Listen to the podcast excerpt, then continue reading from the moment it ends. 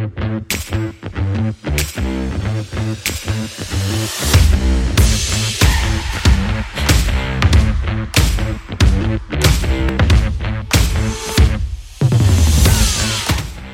y bienvenida al podcast Toma las riendas. Yo soy Beatriz Blumen y te invito a acompañarme en este podcast para elevar tu vida, mejorar tu gestión emocional y tus relaciones. Soy coach de vida profesional desde hace ya muchos años y quiero darte claridad y herramientas para que te empoderes, creas en ti y liberes todo tu potencial. Empezamos.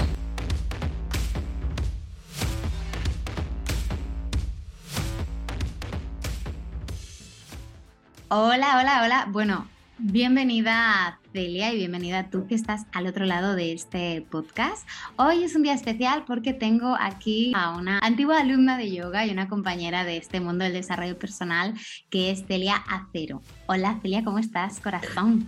Hola, pues muy ilusionada de estar aquí, con muchas ganas. Te agradezco mucho la invitación. Bueno, y estoy súper feliz de que vengas, ya sabes que estás invitada siempre que quieras. Y hoy el tema del que vamos a hablar es un tema que a mí me toca por amigas, por amistades, por familiares y demás, y como mujer obviamente me toca, y es que vamos a hablar un poco, ¿no? De, la maternidad, de esa, transición o ese cambio de, esquemas y de pieles y de cosas que pasan desde que somos solo mujeres a que somos mujeres con bebés, ¿no? O mujeres con hijos o con familia. Es que es un cambio súper grande del que se habla poco, pero es un cambio, ¿no? Bueno, es un cambio, es un cambio enorme, probablemente el cambio, yo diría el más grande que vivimos de esto.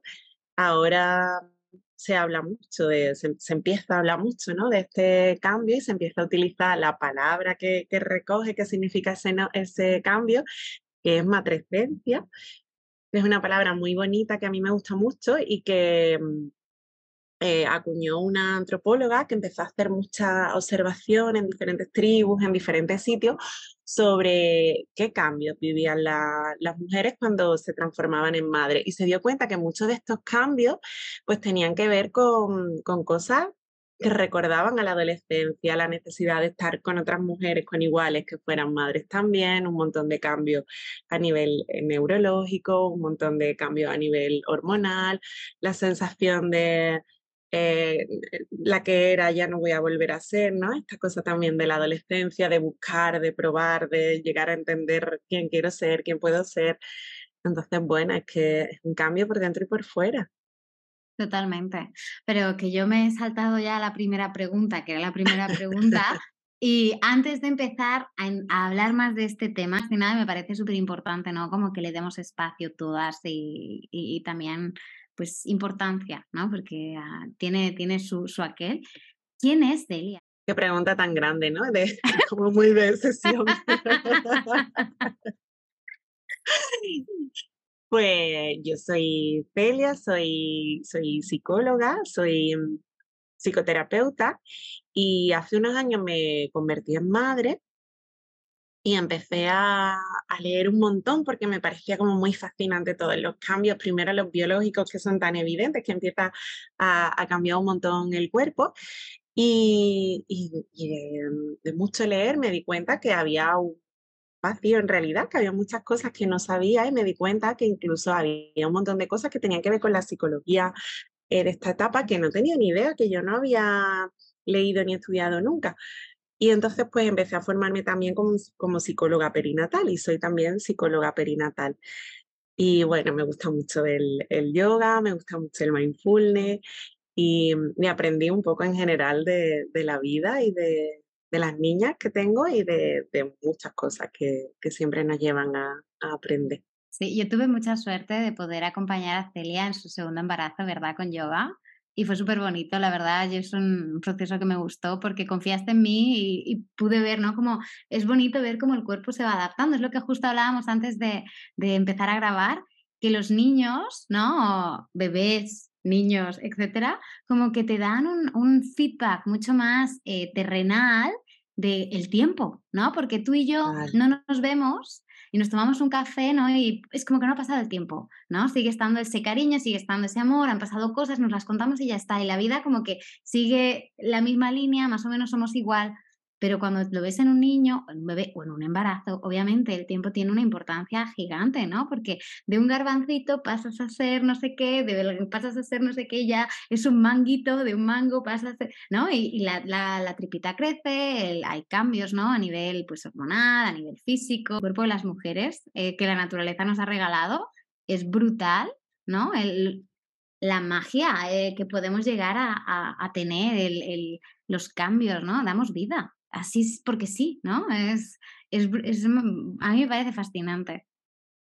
Sí, la verdad que es una pasada, porque damos vida y luego podemos mantenerla también incluso con la estancia materna. Es como que durante meses todo lo que necesita un bebé está en el cuerpo de la madre. Entonces eh, es muy intenso, muy bonito y muy fascinante.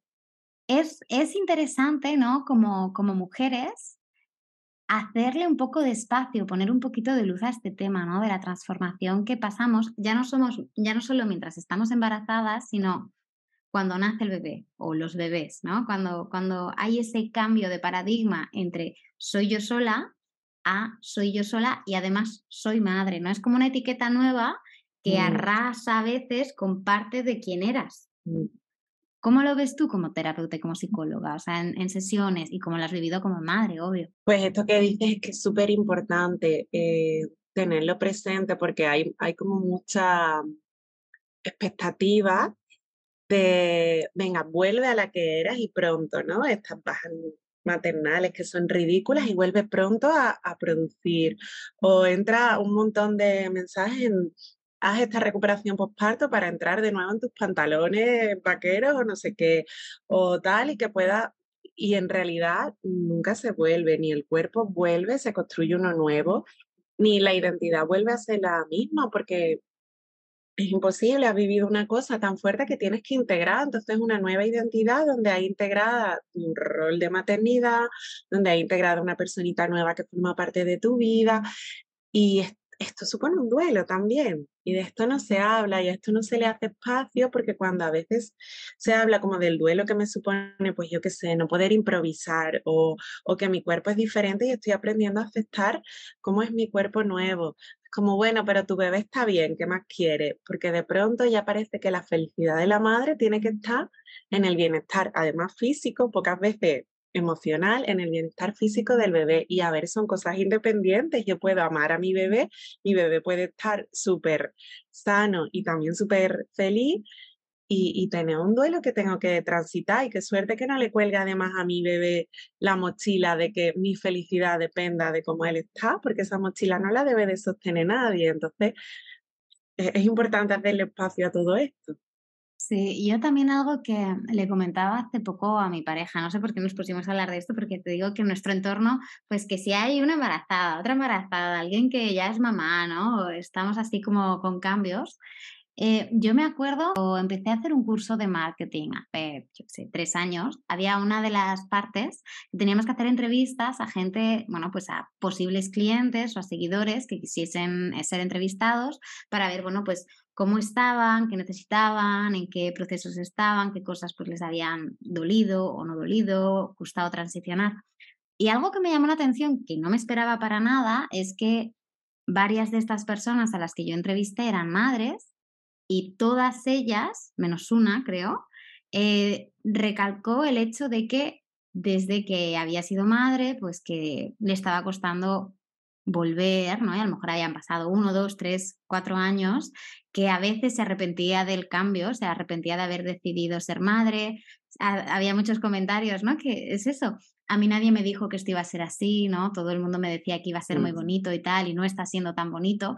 Y es como, ¡wala! ¿no? Yo como mujer que tengo deseos de ser madre, pero también tengo deseos de ser madre con espacios. No, no quiero perderme en el camino de ser madre y no quiero simplemente estar ahí para cuidar a alguien, ¿no? Ojalá cuando llegue el momento yo tengas capacidad de espacio para sostenerme a mí, ¿no? Y sostener a, la personita que, que llegue. Pero claro, no se habla de esto, ¿no? Todo el mundo que te habla de la maternidad te habla de que lo mejor que le ha pasado en la vida, es fantástico, es no sé qué, pero no hay espacio para este, a lo mejor te cuesta, a lo mejor entras un poco en depresión, a lo mejor a veces conectas con el resentimiento de ¿para qué narices no he dado este paso?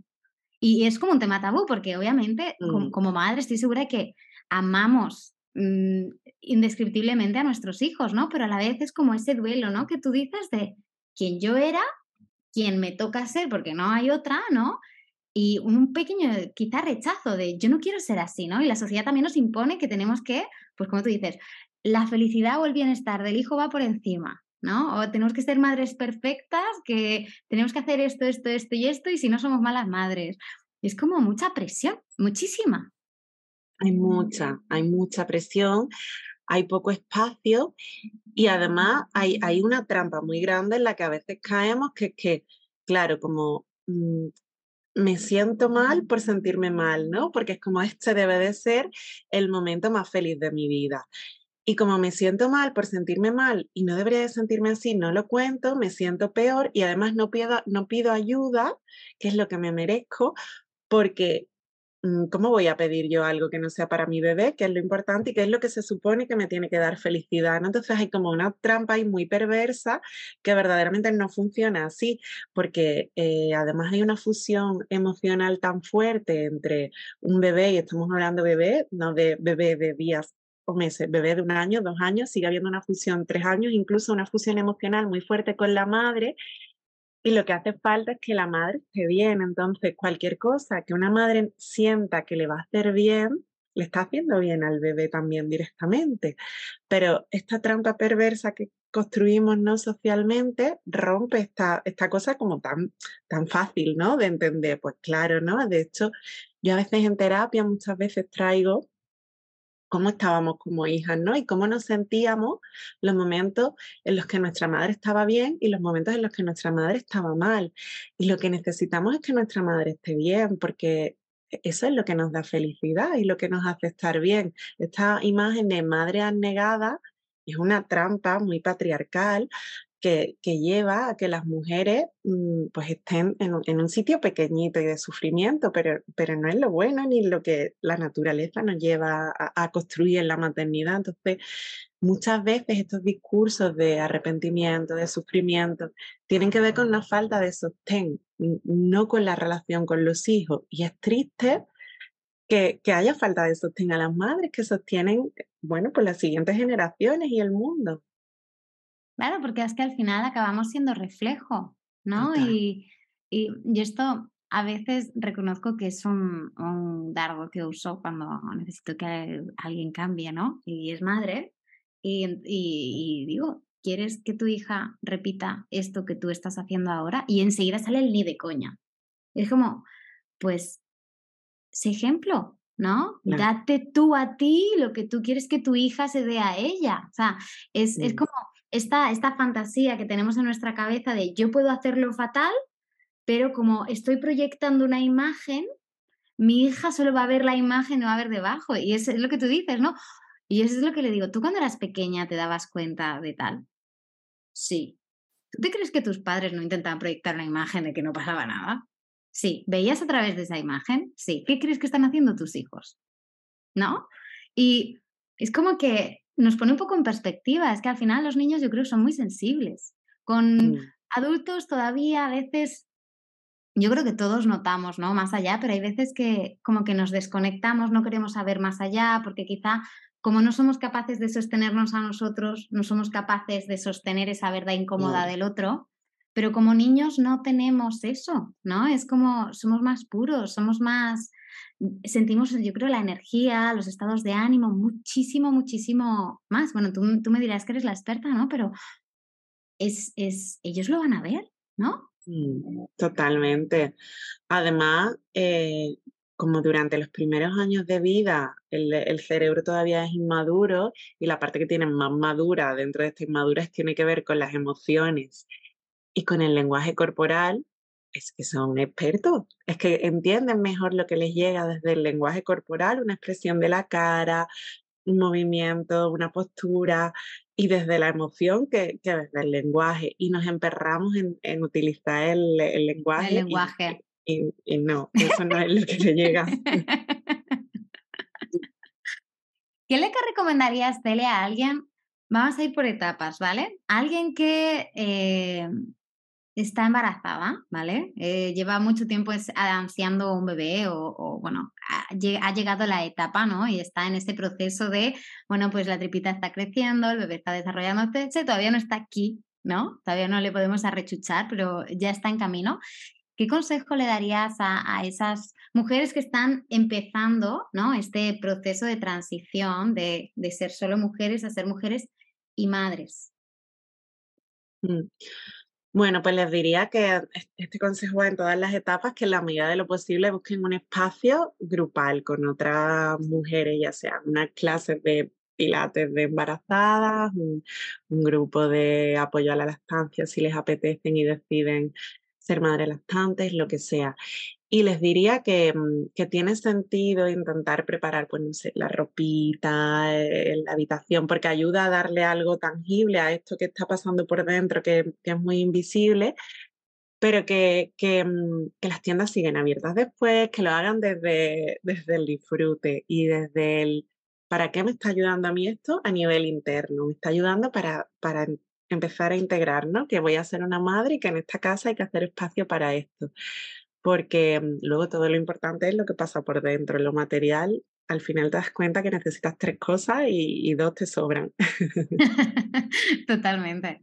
Y para esas madres que quizás pues han traído al, mundo a su criatura, a sus, o a sus criaturas, ¿no? Y están todavía asumiendo el cambio y ven que les cuesta, ven que que no llegan a sentirse como comillas deberían de sentirse o como eh, se proyecta, ¿no? Que deberían de estar y, es como, están pues ahí, ¿no? Sin llegar a decir, sin llegar a asumir, sin llegar a cambiar, sin llegar a soltar. ¿Qué, qué, qué consejo, qué recomendación les podrías dar?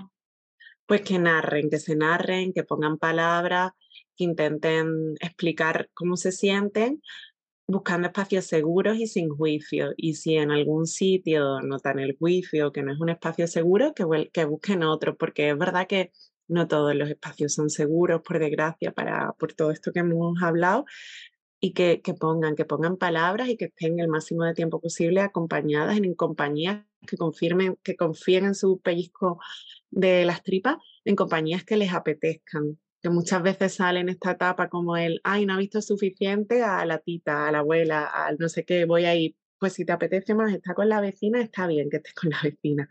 Y que narren el parto, que es una experiencia muy intensa y, y que lo narren todo lo que les apetezca. Claro que sí. Yo también recomiendo, que es lo que recomiendo siempre, es pedir acompañamiento, ¿no? Eh, y esto mm. es algo que yo, por ejemplo, a mi pareja se lo digo muchas veces. Yo recuerdo que tengo un trauma, y esto es así. O sea, el día que yo decida ser madre, Celia, yo te voy a llamar, te voy a decir, por favor, sé mi psicóloga. Tenemos que transitar unas cosas juntas. Yo recuerdo que mi mejor amiga estuvo ahí también y ella no lo recuerda. Sí, no, no, no le afectó nada. Yo estudié en un colegio de monjas y recuerdo de adolescente nos pusieron un vídeo o tres vídeos de parto, ¿vale? Yo estaba en primera fila, como siempre, porque soy chiquitita, y eh, vi eh, cómo se desgarraba el, el, el, chichi, y como no sé qué, y como no sé cuántos, y sangre.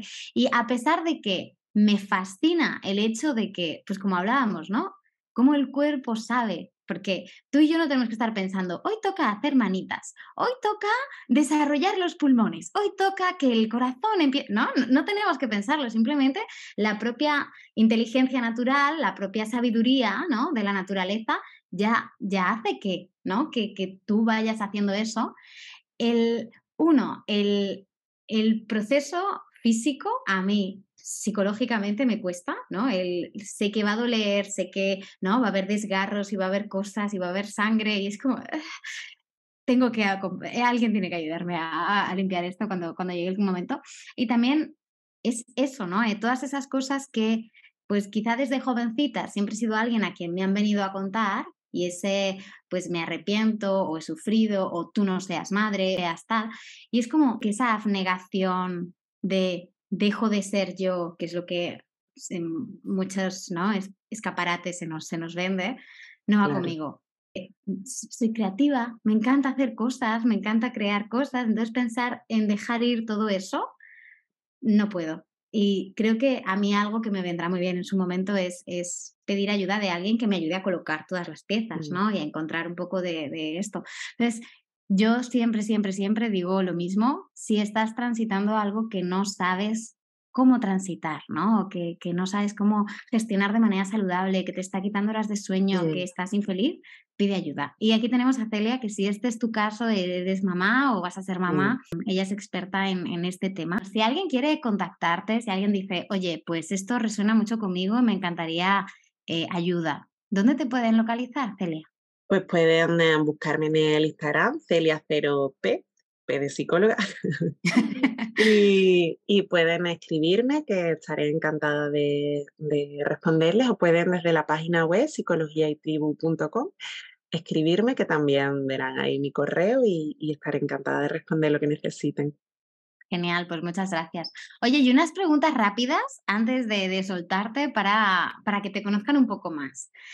Un viaje que te haya fascinado. Ay, tengo muchos, pero me gustó mucho, además supongo que hablando contigo y no es casualidad, pues mi viaje a India me gustó mucho. Estuve con unos amigos además de allí. India es maravilloso. Y fue muy bonito. ¿Y un viaje pendiente? Un viaje pendiente. Mm, pues, pues me gustaría por Latinoamérica, por diferentes países y mm, hacer una ruta grande. Qué guay. Con mochila. Qué guay, sí, yo también tengo ganas de algo así. Celia, ¿y un, un consejo, un aprendizaje que haya llegado a ti en estos últimos meses que quieras compartir con quien nos escucha por si resuena y les, les sirve?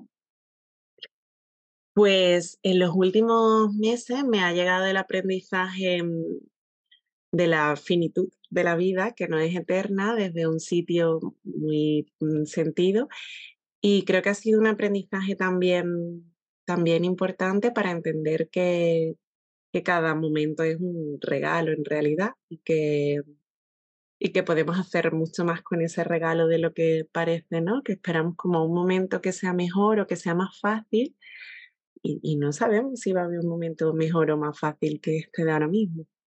Amén a eso, amén a eso, amiga. Pues oye Celia, muchas gracias por este ratito, por compartir tu sabiduría con, con quien nos escucha. Ojalá haya llegado a quien le tenía que llegar y, y, te encuentre quien te tenga que encontrar. Y sabes que este espacio eres mega bienvenida si algún día tienes algún tema del que quieras hablarnos o los oyentes quieren que te preguntemos algo en específico. Pues encantada, haremos, haremos algo. Un besito fuerte. Otro para ti, muchas gracias. ¡Yay! A ver.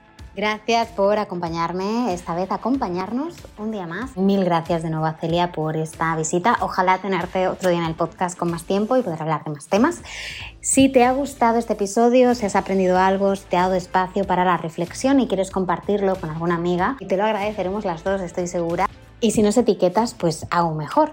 Te dejo en la cajita del podcast su contacto para que puedas ponerte en contacto con ella y compartirle tus impresiones. Y como siempre, me encuentras a mí también, Beatriz barra baja Blumen, en Instagram para hacerme llegar tu feedback, tus comentarios y si tienes algún tema o alguna persona que te gustaría encontrar o con la que poder conversar en este espacio.